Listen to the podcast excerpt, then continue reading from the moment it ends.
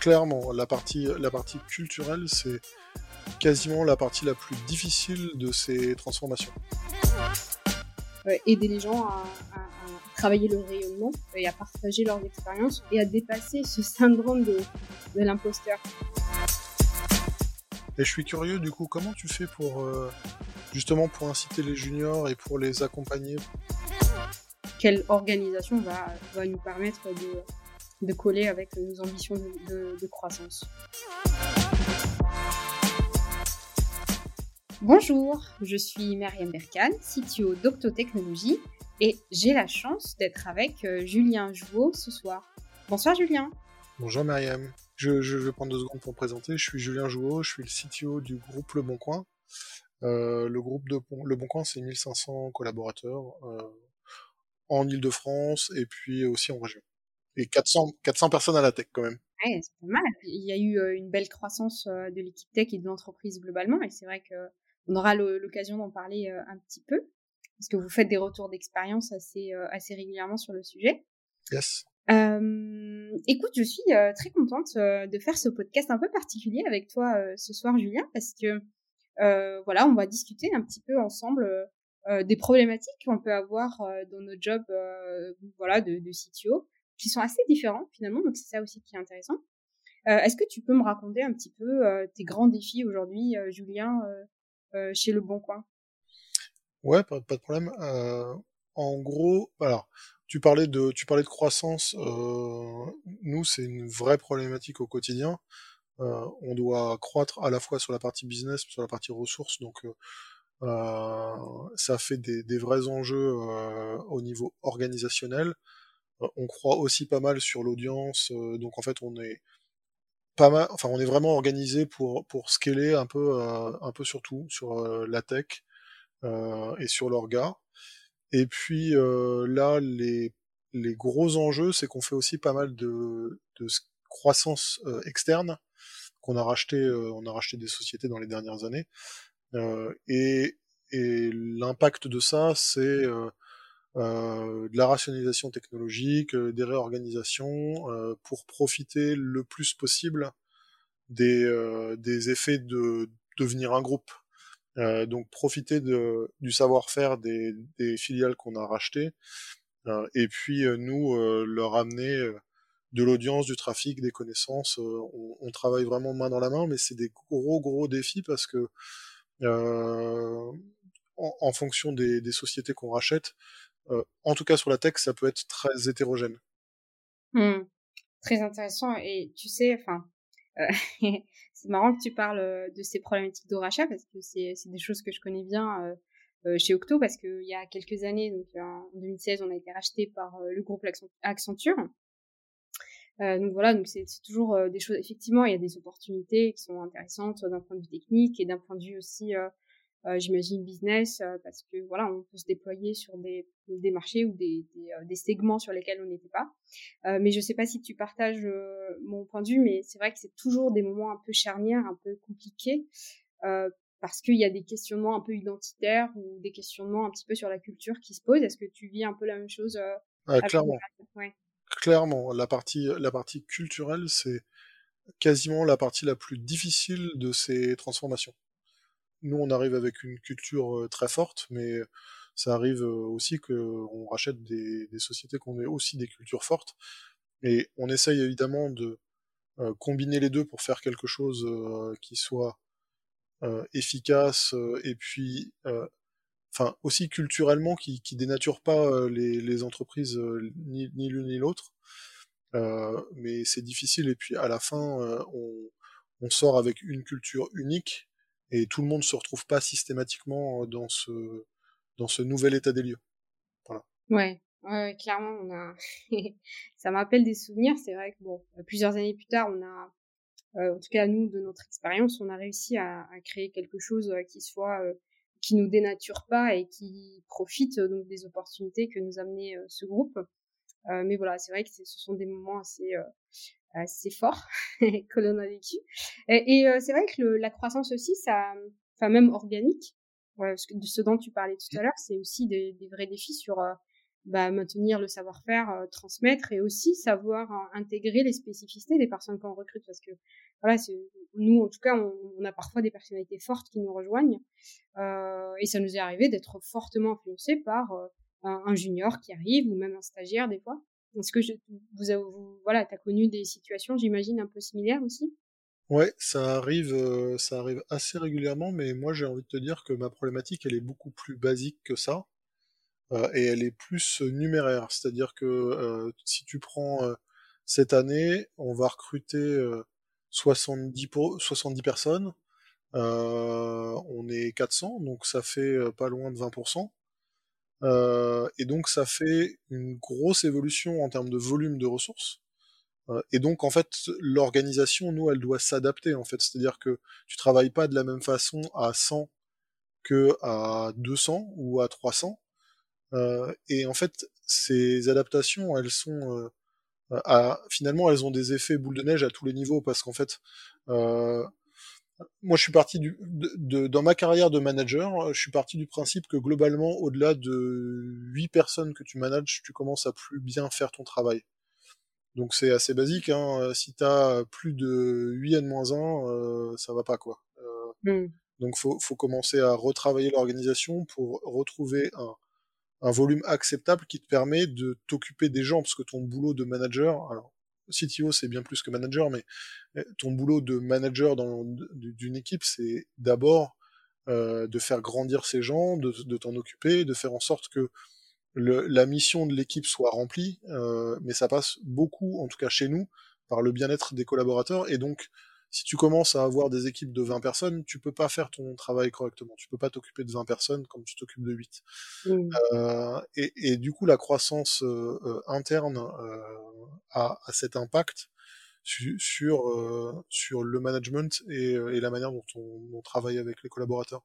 Mmh. Après, sur ton sur ton point des personnalités fortes, ça arrive un peu plus maintenant, parce qu'on recrute euh, un peu plus de profils euh, seniors que c'était le cas par le passé.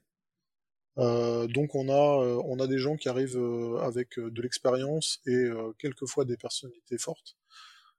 c'est pas tout le temps évident, mais on essaye de s'assurer en, dans le process de recrutement qu'il y a une forte adéquation avec les valeurs de l'entreprise, et, et une bonne intégration euh, plausible dans l'équipe en fait, parce que c'est ça qui va faire euh, qui va faire que ça marche. Ouais, ouais, tout à fait. Je, je me reconnais totalement dans, dans ce que tu dis et euh, et c'est vrai que l'organisation, enfin le, le, principe de l'organisation qui suit la croissance, on, le connaît chez Octo parce que en fait, on, on, se réorganise à peu près tous les trois ans.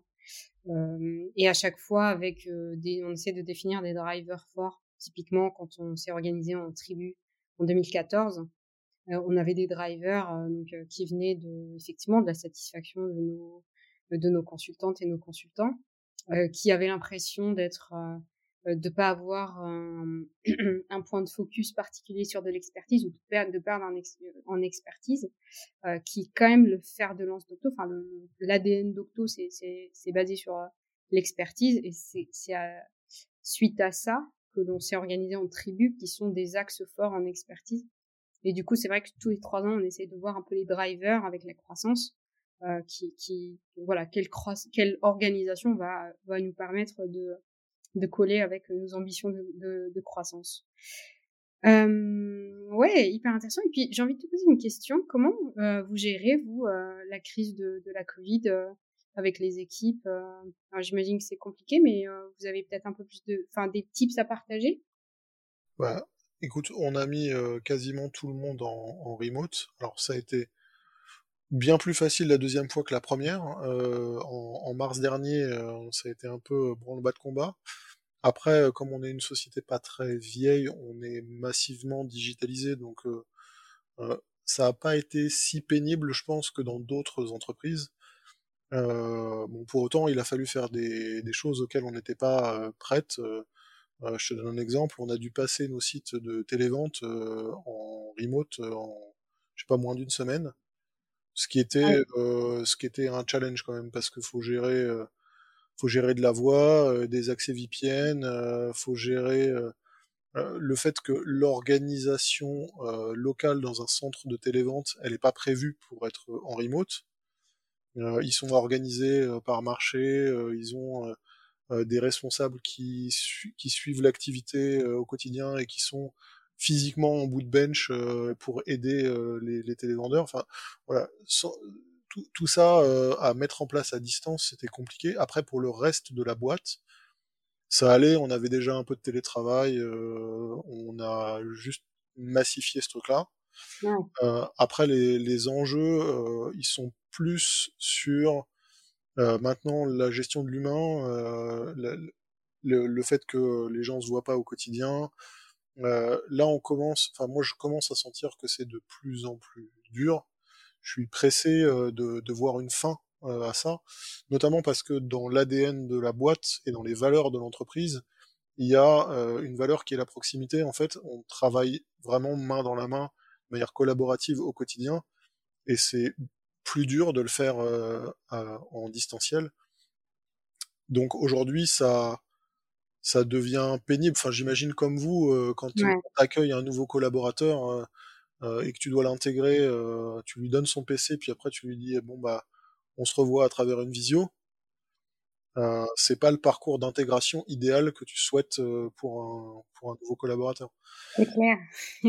Effectivement, on a on a voilà, on vit la même chose euh, que toi euh, chez Le Bon Coin avec euh, les équipes.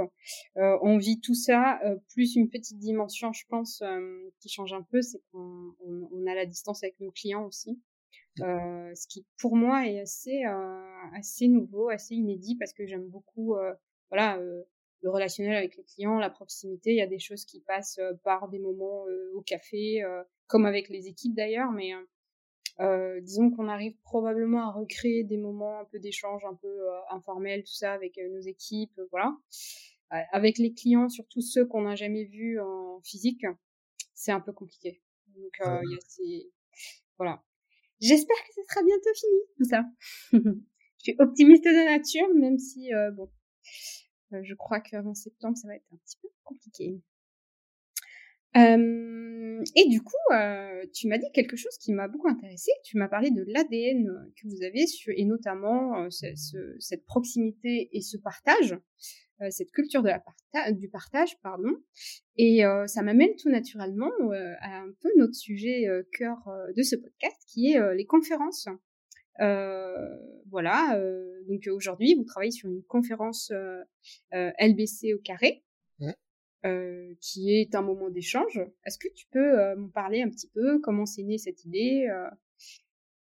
Ouais, euh, en fait, alors on, on, va, nous on commence petit. Il y a beaucoup de conférences qui existent déjà, mais l'idée c'était justement de pouvoir partager un peu avec la communauté, faire des retours d'expérience sur ce qu'on vit et ce qu'on sait bien faire. donc les enjeux que tu évoquais tout à l'heure, euh, de la scalabilité euh, technologique ou de la scalabilité d'organisation, euh, de boîtes qui grandit vite et qui et, sur la durée aussi, parce que ça fait quand même la, boîte date de 2006, donc ça fait 15 ans, mais on continue à croître encore.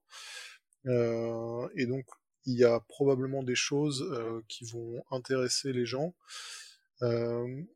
Euh, après, le, le, le, le, rationnel derrière tout ça, c'était de se dire, euh, il y a quelques années, euh, je pense il y a 4-5 ans, le Bon Coin n'était pas très connu pour la pour l'aspect technologique pur, bien que ce qu'on faisait était déjà euh, assez avancé, mais finalement on a on n'était pas connu pour ça. C'était le produit grand public de plus en plus utilisé. maintenant on est utilisé par quasiment tout le monde, donc on a un impact sociétal et puis euh, technologiquement, on a beaucoup transformé la boîte. Vraiment, en, en 4 ans, euh, on a transformé nos technos de manière assez drastique. Euh, tu vois, il y a 4 ans, la stack technologique du Bon Coin, c'était euh, un cœur de plateforme en C, du front en PHP avec des modules en C dans Apache. donc c'était vraiment, enfin, en dehors des standards, on va dire, du web complètement, euh, designé pour de la perf à, l'époque. Euh, et aujourd'hui, on est beaucoup, enfin, on est sur des standards du marché, mais plutôt en avance. on a du, une SPA en React, on a des microservices en Go avec des API REST au-dessus, de l'eventing pour la partie asynchrone. On a une grosse stack data, des API en Swift, en Kotlin. Et, et, donc, c'est euh, c'est plutôt des technos up-to-date, tu vois. Euh, on n'est pas 100% dans la hype, on veut pas être là-dedans, mais mais sur des, enfin, sur les, les, les standards vraiment du marché les plus avancés. Et, et en fait, il y a, il y a, il y a deux, trois ans, j'étais en conf et on, on, présentait un peu ce qu'on faisait. Euh, donc on était sponsor d'une conf, euh, on avait un super kakemono qui expliquait les technos et il y a plein de gens qui nous ont dit euh, ah ouais vous faites ça chez le Bon Coin, c'est vachement intéressant, on savait pas quoi. Ouais. Moi à l'époque ça m'avait un peu ça m'avait un peu interloqué et, et j'ai envie maintenant de qu'on montre au-delà de, de, de ce qu'on va pouvoir redonner à la communauté, j'ai aussi envie qu'on montre un peu ce qu'on fait, qu'on soit un peu fier de ce qu'on fait. Et j'ai aussi envie euh, de m'en servir comme d'un tremplin aussi pour mes équipes, pour euh, euh contribuer plus, euh, communiquer plus, être plus présent, parce que c'était pas vraiment dans le dans les habitudes des ingés du Bon Coin, et ils se rendent pas vraiment compte à quel point ce qu'ils font peut être impressionnant pour d'autres personnes. Tu vois, on, a, on a un cluster Elasticsearch qui touche 14-15 000 requêtes par seconde Bon, bah, je sais pas s'il y a beaucoup de gens euh, sur le marché qui, qui ont ces volumes-là. Je pense qu'il y en a pas beaucoup, en fait. Euh, mais pour nos ingés, c'est normal, c'est le quotidien. Et du coup, ils disent, bah non, mais je vais pas aller présenter ce truc-là, euh, c'est normal. Mais non, mais en fait, ce que tu trouves normal pour toi, c'est peut-être, il y a peut-être beaucoup de learning, en fait, pour quelqu'un qui, qui démarre sur le sujet. Ouais, je comprends. Euh, c'est hyper intéressant ce que, ce que tu dis et cette volonté un peu de euh, promouvoir euh, le travail des équipes euh, et de, ces ingénieurs avec qui ont voilà qui sont probablement modestes et qui ont le syndrome de l'imposteur comme beaucoup de gens que je connais dans l'IT aussi et, moi-même j'ai pu connaître ça et effectivement c'est hyper intéressant ce positionnement parce que pendant assez longtemps on a eu je pense dans la French Tech beaucoup de gens qui euh, voilà, c'était assez naturel de communiquer euh, sur son service euh, d'un point de vue business, du fonctionnement, etc. Et probablement moins sur la phase technique et dire combien effectivement cette French Tech elle brille sur l'aspect technique aussi. Nous, on a, alors moi je connais ça chez, chez Octo parce qu'on, pour le coup, on a une culture un tout petit peu différente sur le sujet parce que on a cette culture du partage qui est dans notre ADN parce que depuis la création d'Octo, donc en 98, on, on publie, c'est aussi une maison d'édition, on publie nos livres. Le premier livre est sorti en 98 d'ailleurs. Et, euh, et, voilà, donc on a cette culture un peu de partager, euh, de speaker. Euh, donc dès que moi je suis un bébé octo, donc dès que je suis arrivée, on m'a picousé à ça. Il faut aller partager, il faut voilà, faut raconter son expérience. Et et c'est vrai que nous c'était un petit peu différent, c'est-à-dire que l'idée de la de conf, donc qui va avoir lieu en mars, un peu comme la LBC au carré, donc euh, ce sera le 9, 10 et 11 mars. Euh, c'était surtout de, euh, voilà, c'était une idée qui nous a intéressés. Alors moi à l'époque j'étais pas encore CTO, mais c'est venu de la communauté, donc c'est quelqu'un de la communauté qui nous a proposé l'idée. Et la question qu'on se posait surtout, c'était mais qu'est-ce que ça va amener de, de nouveau? J'imagine que vous aussi vous, vous avez posé la, question mmh. sur la LBC au carré. Et pour nous, c'était ce qui nous a séduit dans le discours de, de la personne qui a c'était Julien Kirch, hein, un ancien octo, euh, qui nous a proposé ça. Et ce qui nous a séduit, c'était euh, le discours, c'était euh, une conf pour les architectes en français, parce que c'est vrai qu'il y avait un vide sur les confs qui sont basés architecture, qui sont pas sur les dernières technologies hype, comme tu l'as très bien dit, du moment où le dernier langage de programmation, mais plutôt un recul sur les sujets d'architecture et du partage de retour d'expérience, etc. Mais vraiment sur des sujets archi et en français. Et c'est vrai que ça, ça nous a tout de suite séduit parce que on a tout de suite vu qu'il y avait un manque sur ce genre de, de conférence et on s'est dit, ok, Banco, en plus l'architecture, c'est, le sujet de prédilection d'Octo. Et donc voilà, donc c'est comme ça que c'est né, euh, c'est né cette idée. Et, euh, et, voilà, on est content parce que comme toi, on a à cœur aussi de, de voilà que, que nos, consultantes et nos consultants puissent s'exprimer et puissent promouvoir aussi leur, leur savoir-faire, etc. Et c'est vrai que c'est une usine géniale pour faire parler. Donc il y a des seniors qui parlent, mais aussi des juniors qui apprennent à parler. Avec eux, la qualité est, assurée parce qu'on voilà, on a plusieurs euh, on a un process pour que voilà qu'on sélectionne quand même les confs qui ont qui ont qui sont à un niveau intéressant pour les personnes qui viennent. Et, euh, et voilà, donc c'est vrai qu'on se rejoint un petit peu là-dessus sur ce, ce côté euh, euh, aider les gens à, à, à, travailler leur rayonnement et à partager leurs expériences et à dépasser ce syndrome de, de l'imposteur. Et je suis curieux du coup, comment tu fais pour justement pour inciter les juniors et pour les accompagner parce que c'est un sujet que nous on a euh, que nous on a dû traiter aussi là, parce que comme je te disais, il y a, y a, plein de gens euh, qui avaient pas l'habitude de parler et qui vont se forcer aussi un peu euh, finalement d'une certaine manière à, à, aller parler, mais on, nous on a dû mettre en place des, des process pour les aider. et, je sais comment ça se passe chez Octo? Alors, euh, je vais dire un truc, je n'ai pas un gros mérite là-dedans, c'est la communauté Octo qui, euh, voilà, qui, qui, euh, qui, qui c'est purement du bottom-up. Euh, c'est-à-dire que l'idée, c'est venu euh, de la communauté Octo, donc on l'a un petit peu challengé, cadré, mais voilà, c'est la communauté qui s'en occupe. On a des curateurs qui sont voilà, qui sont auto-désignés pour gérer ça. Ils sont motivés, donc ils prennent le projet, ils le gèrent. Moi, je, je suis dans le comité, mais vraiment, c'est les curateurs et les curatrices euh, qui, qui font le travail. Et puis, il y a un travail en fait de, euh, de mise en avant en disant bon bah voilà la campagne euh, de, de la de conf qui les speakers à 80% sont des autos. Donc on, a très peu d'externes. On garde quand même euh, beaucoup de, de speakers auto. Et on voilà on, on dit il y a je sais pas on s'y prend six mois à l'avance. On dit bon bah voilà la, la campagne la de conf est ouverte. Proposez-nous vos, vos sujets. Et en fait c'est tous les managers et voilà c'est toute la, grande machine octo qui qui s'organisent pour que euh, euh, les plus jeunes et les moins jeunes proposent des, talks. Euh, on a d'ailleurs plus de sessions que de slots qu'on a dans le programme en général, donc on a un peu la lourde tâche à la fois de, de, sélectionner les talks qui sont intéressants. Donc cette année, on a réussi à faire des thématiques précises, qu'on a un peu plus éditorialisé le l'événement. Euh, et puis on travaille avec, on a un service de communication qui est génial, qui nous aide vachement sur le format, sur voilà sur comment est-ce qu'on monte la conf d'un point de vue logistique, etc.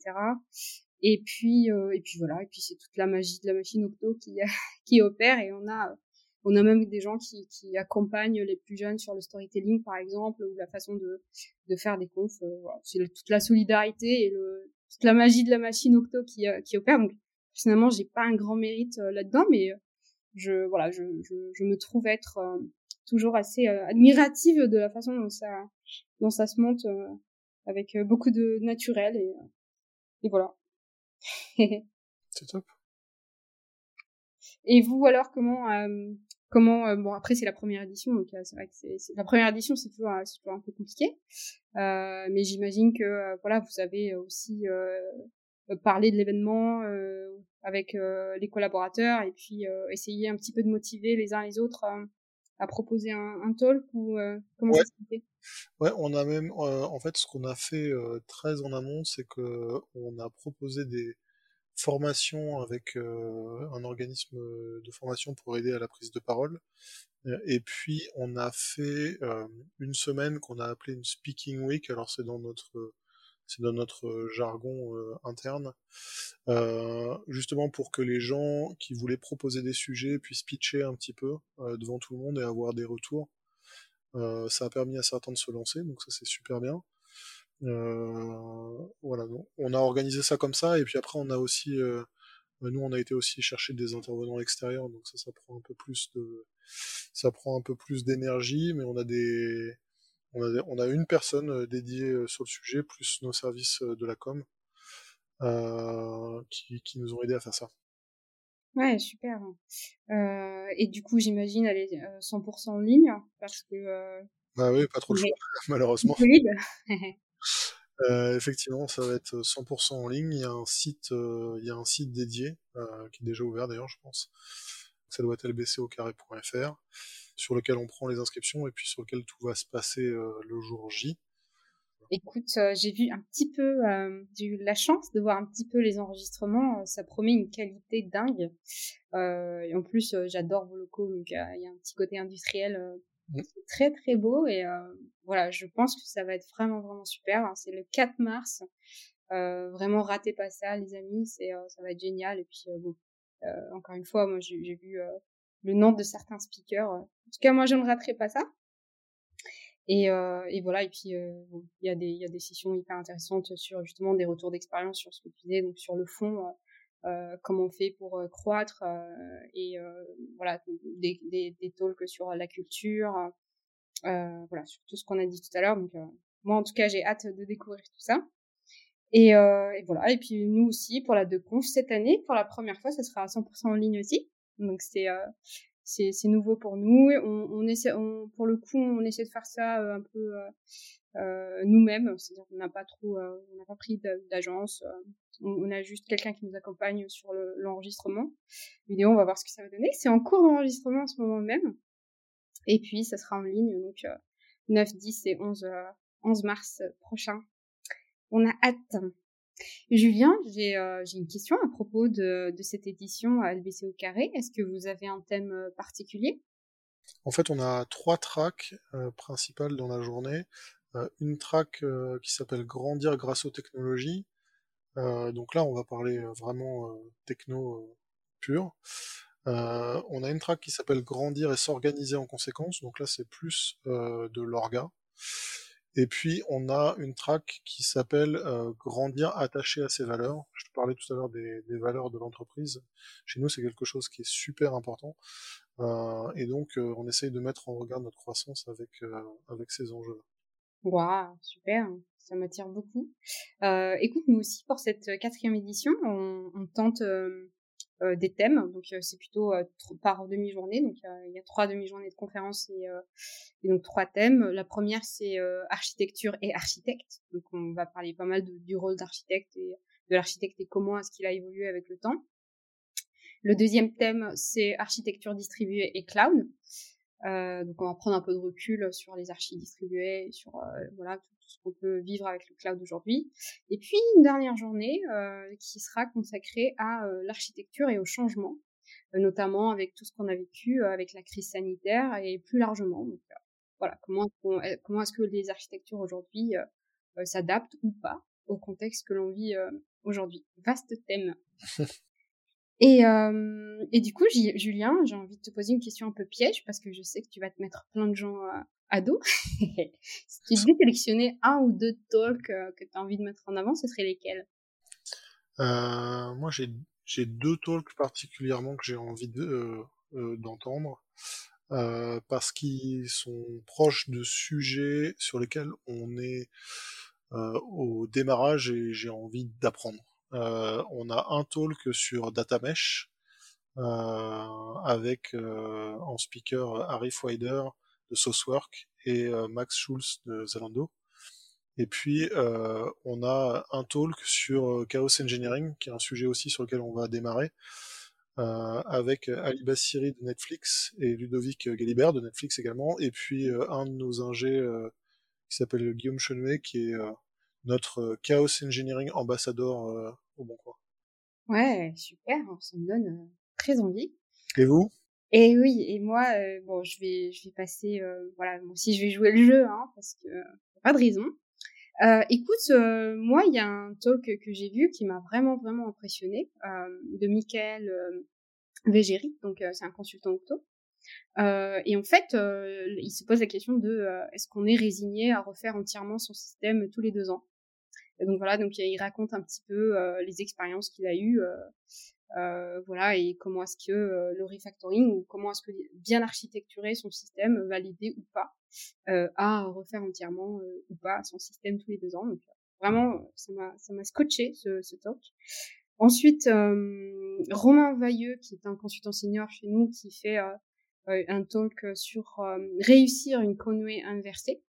Donc voilà, c'est euh, sur tous les aspects un peu sociotech, euh, euh, un peu inspiré aussi de Team Topologies. Donc pareil, j'ai vraiment trouvé ça super. Et puis, et puis, je ne peux pas ne pas le citer. C'est, on a un talk d'un invité un peu mystère qui est Guillaume Rosier. C'est le probablement le data scientist le plus médiatisé en France aujourd'hui et on a la chance de l'avoir dans nos équipes Octo et qui va en fait soulever un petit peu le capot sous donc nous va qui va nous présenter comment est-ce qu'ils ont réalisé comment est-ce qu'il a réalisé Covid Tracker. Donc on l'utilise beaucoup aujourd'hui euh, en tant que consommateur des services. en fait, il va un peu nous raconter euh, comment c'est fait euh, sous le capot et comment est-ce que il l'a construit et surtout nous partager voilà ses apprentissages sur voilà l'utilisation de données publiques et la mise en place de services consommés par plein de citoyens. Voilà pour pour ma part. Après, ils sont tous super évidemment. voilà, mais il fallait en choisir deux ou trois. Et voilà, c'était fait. Écoute, Julien, j'ai passé un super moment euh, avec toi euh, à partager de ces, euh, à partager voilà nos expériences et aussi le fait de faire des confs tech. Je te souhaite un énorme succès avec LBC au carré et je, je, ne doute pas que ce sera un succès parce que vraiment le, le programme donne très envie et moi je soutiens complètement cette initiative. Euh, et puis voilà, euh, ben, un grand merci. Et puis euh, j'espère qu'on se reverra très vite. Bah, écoute, si j'ai bien compris, à partir du 9 mars, faut que je vienne sur, ta conf. Donc je pense qu'on va se revoir à ce moment-là. Oui, complètement. Au moins à ce moment-là, virtuellement. Et puis dès que, dès que ce sera possible, de visu. Ça marche. Merci Julien. Merci. Au revoir. Salut.